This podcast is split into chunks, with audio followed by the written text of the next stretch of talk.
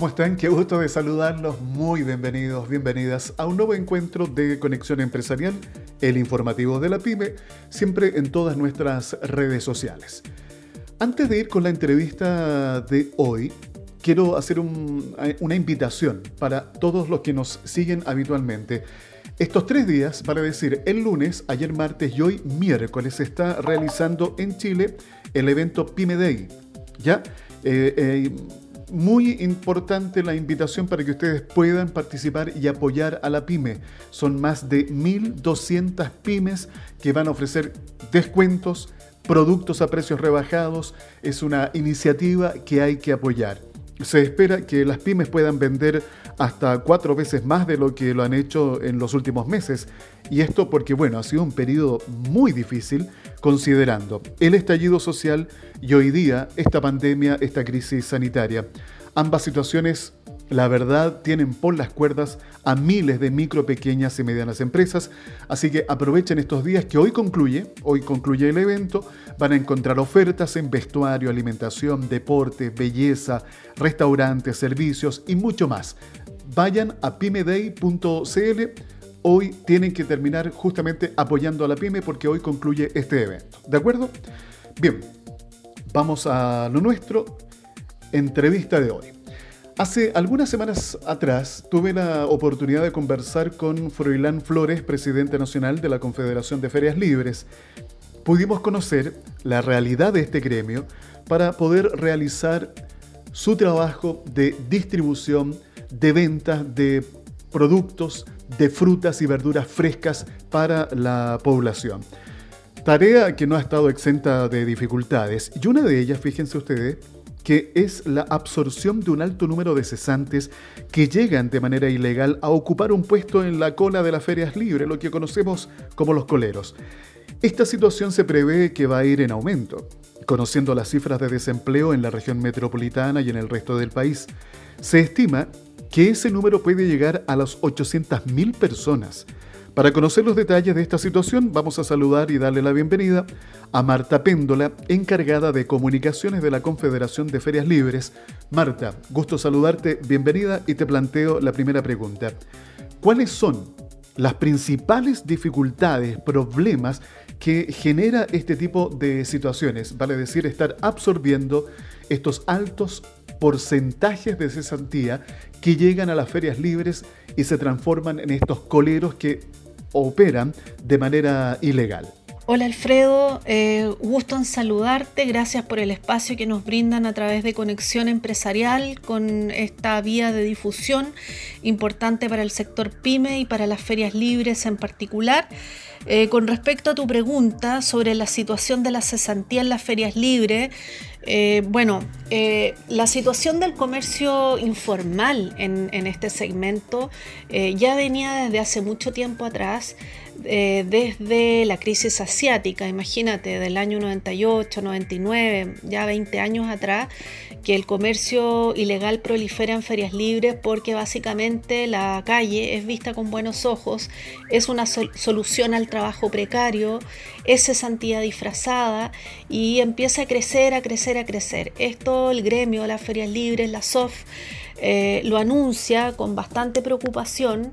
Los feriantes siempre han tenido una, una relación eh, bastante compleja con, el comercio ilegal porque por un lado comprenden que es producto de, de la cesantía y se comprende eh, esa condición y se entiende y se alberga a ese colero en un comienzo.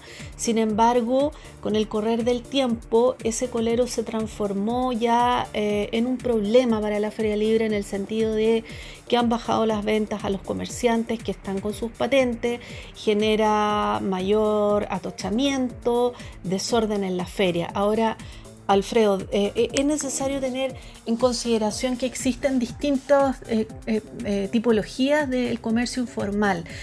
por un lado está el colero, la persona cesante que no le alcanza su sueldo y por lo tanto vende cualquier cosa, vende el cachurero, vende cosas de su casa. Eh, y frente a esa situación, la feria no tiene mucho que hacer, es parte de una realidad del país. Pero también eh, en estos años, desde la crisis asiática, ha existido un, comercio ilegal que vende en grandes cantidades, grandes volúmenes, y a, ese tipo de colero eh, que el feriante le ha dañado mucho sus ventas y su, su, seguridad en la feria el, estimativo, aunque no existen, no existen eh, estudios formales al respecto, el estimativo que hace el gremio de la Confederación de Ferias Libres es que hasta finales del año pasado existía un aproximado de 500.000 coleros, comercio ilegal en general en las ferias libres. Eh, estimando a, al ojímetro, eh, vale decir, de que hay cerca de cuatro coleros por cada comerciante patentado, son 114.000 a nivel nacional. Por lo tanto, se estiman en 500.000 a fines del año pasado. Ya esto post pandemia ha habido un aumento considerable, dada la, la, situación obvia que estamos viviendo, y el gremio estimó hace poco que por lo menos por lo bajo habían 800.000 personas en la cola de la feria. Eh, esta situación, además de ser eh, el producto de una cesantía y de una debacle económica, que es la que evidencia la feria libre, eh, genera también una problemática hoy día para los planes sanitarios, porque em, las personas que se colocan en la cola de la feria cuesta mucho más pedirles que tomen medidas sanitarias, que eh, guarden la distancia y que eh, se ciñan al plan sanitario que la feria ha impuesto como organización. Estamos en Conexión Empresarial, el informativo de la PyME, todos los días contigo, de lunes a viernes, conversando en este caso con Marta Péndola, encargada de comunicaciones de la Confederación de Ferias Libres. Oye, Marta, el tema que tú mencionas al final de la respuesta, esto de la complejidad de acercarse a los coleros, de hacerles entender que ellos también tienen que tener un protocolo sanitario, porque eso, de alguna u otra forma, también facilita que las personas, como cualquiera de nosotros, que va a una feria libre, vaya con tranquilidad, vaya con seguridad. Es un tema bastante complejo y más aún cuando uno se da cuenta de que no todas las autoridades, todos los que están involucrados en poder de alguna manera solucionar este tipo de problemas, van en la misma dirección, ¿eh? eso obviamente se hace aún más complejo. Pero bueno, sigamos avanzando, Marta. Porque, a ver, el otro gran problema que están teniendo ustedes, me lo decía Janina Figueroa en una conversación que tuvimos. Janina Figueroa, recuerden, es secretaria nacional de una pyme. Ella hacía mención a la dificultad que han tenido las pymes para acceder a estos créditos blandos que ha otorgado el gobierno a través de distintas entidades financieras. Ahí ya hay un gran tema para ustedes. Y lo otro, que es lo que estamos recién conversando, este problema de que las ferias libres se hagan cargo, entre comillas, de absorber a un alto número de cesantes que se están generando en este instante en la región metropolitana y también a nivel país. Pareciera, Marta, que ustedes por sí solos como gremio no pueden solucionar este tipo de situaciones que se vienen además arrastrando por décadas. ¿Qué pasa? ¿Qué pasa con los diferentes actores políticos, las municipalidades, el gobierno central? ¿Hay voluntad de buscar una forma conjunta y proactiva de cómo solucionar este tipo de situaciones? Claramente, eh, nosotros solos como gremio no podemos solucionar esta realidad porque se arrastra por mucho tiempo, porque tiene que ver con cesantía, tiene que ver con política pública, tiene que ver con generación de mayor empleo y de calidad que hoy día lo absorbe la calle, que hoy día lo absorbe un un empleo precario e informal eh, y se requiere de voluntad política y de Estado, del Estado que em, se haga cargo de la realidad que ha absorbido la feria eh, durante todo este tiempo. Hoy nos acompaña Marta Péndola, encargada de comunicaciones de la Confederación de Ferias Libres, aquí en Conexión Empresarial, el informativo de la PyME. Pareciera difícil ¿eh? toda esta situación, Marta, que les toca vivir, esta sensación de estar tirando el carro solo. ¿eh? Es una tarea titánica y muy desgastadora, por, por, decirlo, por decirlo de alguna manera. A ver, avanzando en otro tema, Marta. El ministro de Agricultura, Antonio Walker, se reunió con representantes de la Asociación de Municipios Rurales para analizar las medidas implementadas referentes al funcionamiento de las ferias libres y el abastecimiento de sus territorios. Además, el titular de la cartera explicó el funcionamiento de los salvoconductos y las medidas de operación para los campos chilenos. Las autoridades pidieron a los alcaldes del país que tomen las providencias necesarias para que permitan, subrayo, para que permitan el buen funcionamiento de las ferias libres. Me consta, me consta porque esto lo he, visto, lo, he vivido yo mismo acá en la comuna donde estoy, que es Puente Alto, no todas las ferias libres están funcionando de manera normal. Pareciera que las palabras del ministro de Agricultura no cayeron en terreno fértil. ¿Cómo ha continuado esta situación, Marta? El funcionamiento de las ferias libres hoy día sigue estando más o menos igual que mm, yo diría que hace un mes atrás, en donde hay un 20% de ferias libres lamentablemente suspendidas, ya sea en su totalidad, restricciones de horario y restricciones de días. ¿Por qué digo lamentablemente? Porque en gran parte de estas suspensiones no existe un sustento científico de que la feria, que constate y refrende que la feria es un lugar donde es un foco de contagio. Se sabe que la feria, al ser un lugar abierto, tiene menos posibilidades de contagio. Obviamente la feria es un sitio natural de que congrega gente, pero se han tomado todas las medidas sanitarias, tanto los feriantes, sus medidas de autocuidado, el uso de mascarillas, la distancia, el ensanchamiento de las ferias, entre otras medidas, lavatorios portátiles. Acaban de postular a los kits sanitarios, en donde se están implementando lavatorios portátiles, mascarillas, etcétera en la feria, nosotros estimamos que cerca de un 90% de los comerciantes de ferias libres se ciñen a las medidas de protección básicas en esta pandemia. Sin embargo, el problema que surge para los comerciantes es la gente que va a la feria, porque muchas veces la gente va en masa, en familia, con sus hijos, sus guaguas y cuesta hacerles entender y le cuesta también al comerciante porque el, el cliente se siente atacado por el feriante. Entonces allí es donde el gremio pide mayor fiscalización por parte ya sea de carabineros, de, las autoridades locales, municipales. Falta esa fiscalización para que esto pueda cumplirse en su totalidad. Eh, la condición económica de los feriantes hoy día obviamente está repercutiendo, está repercutiendo en ellos porque las ferias libres igual han bajado su clientela por una causa natural eh, según el estimativo, las conversaciones, lo que nos transmiten los asociados, es que les ha bajado las ventas por lo bajo en un 40%, entre un 40 y un 60%. El resto lo han tenido que asumir ellos. El costo de esta pandemia en los feriantes lo han asumido ellos. En general, el feriante, el comerciante de feria libre no es sujeto de beneficio de COVID porque ellos tienen un automóvil, una camioneta, que es donde en la cual trabajan, tienen una casa, entonces no son considerados eh, eh, personas de, subsistencia y de condición de vulnerabilidad eh, más extrema, por lo tanto ellos no reciben bono alguno.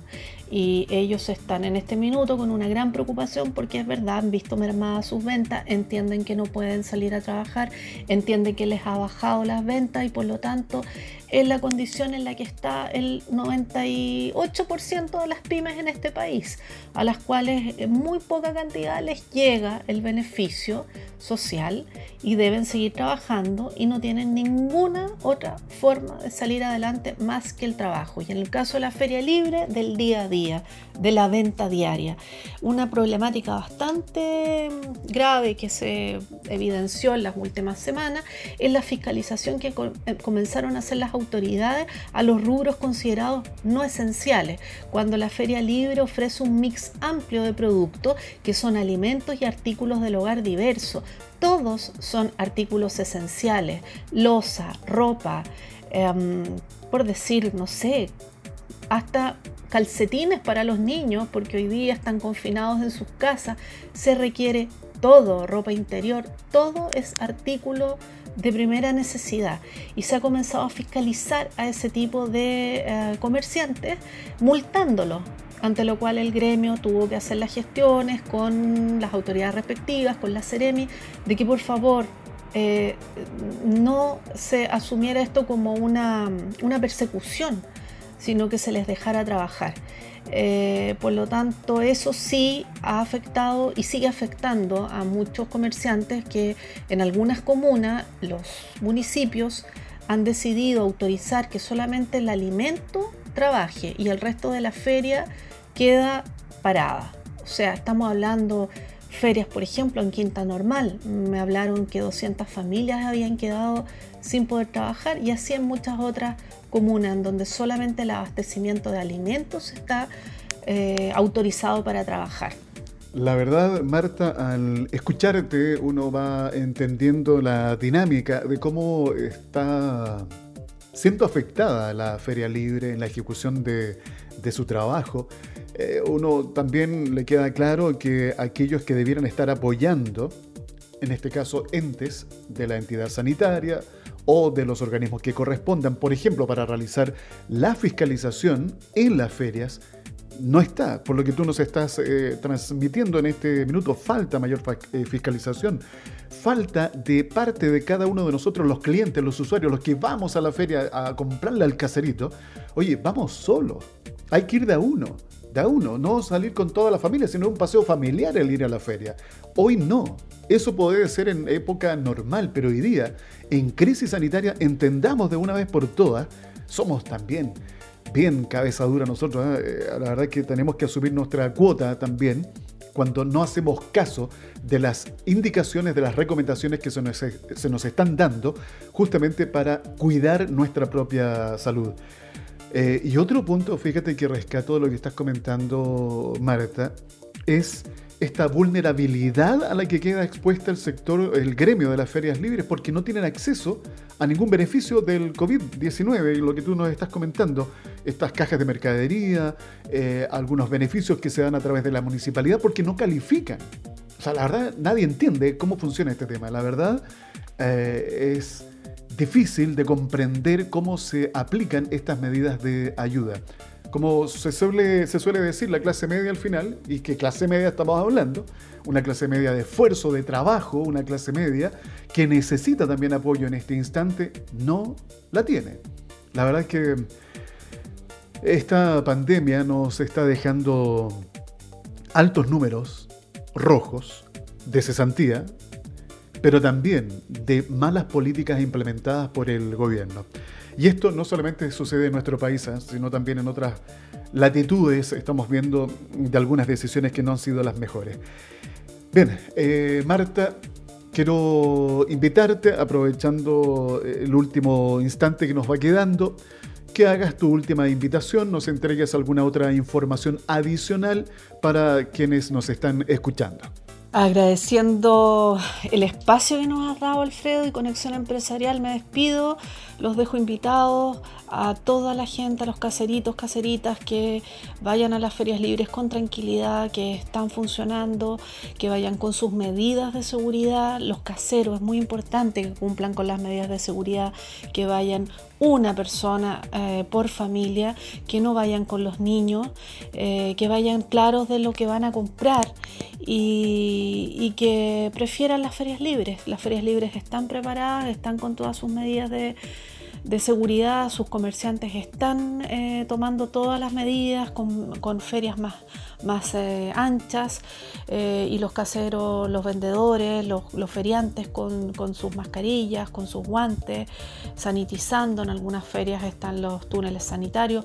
Los dejo invitados para que vayan con, tranquilidad. Los productos frescos y sanos a través de este canal eh, son una alternativa de precios justos. si quieren saber más información, accedan al sitio del gremio www.asof.cl. Gracias. Gracias Marta por todos los conceptos que has compartido el día de hoy en nuestro programa aquí en Conexión Empresarial. Fue Marta Péndola, encargada de comunicaciones de la Confederación de Ferias Libres. Oye, antes de despedirme, les quiero recordar la invitación. Hoy concluye el PyME Day. Aprovechen de apoyar. Son más de 1.200 micro, pequeñas y medianas empresas que están participando de este evento que, reitero, concluye hoy. Así que vayan al sitio web pymeday.cl. ¿Ya? Bien, gracias por la compañía Estamos todos los días de lunes a viernes acompañándoles a través de todas nuestras redes sociales. Somos Conexión Empresarial, el informativo de la pyme. Conexión Empresarial es creado para optimizar las relaciones comerciales, impulsando la accesibilidad, la comunicación y dando apoyo permanente a las empresas en su proceso de modernización y de incorporación tecnológica.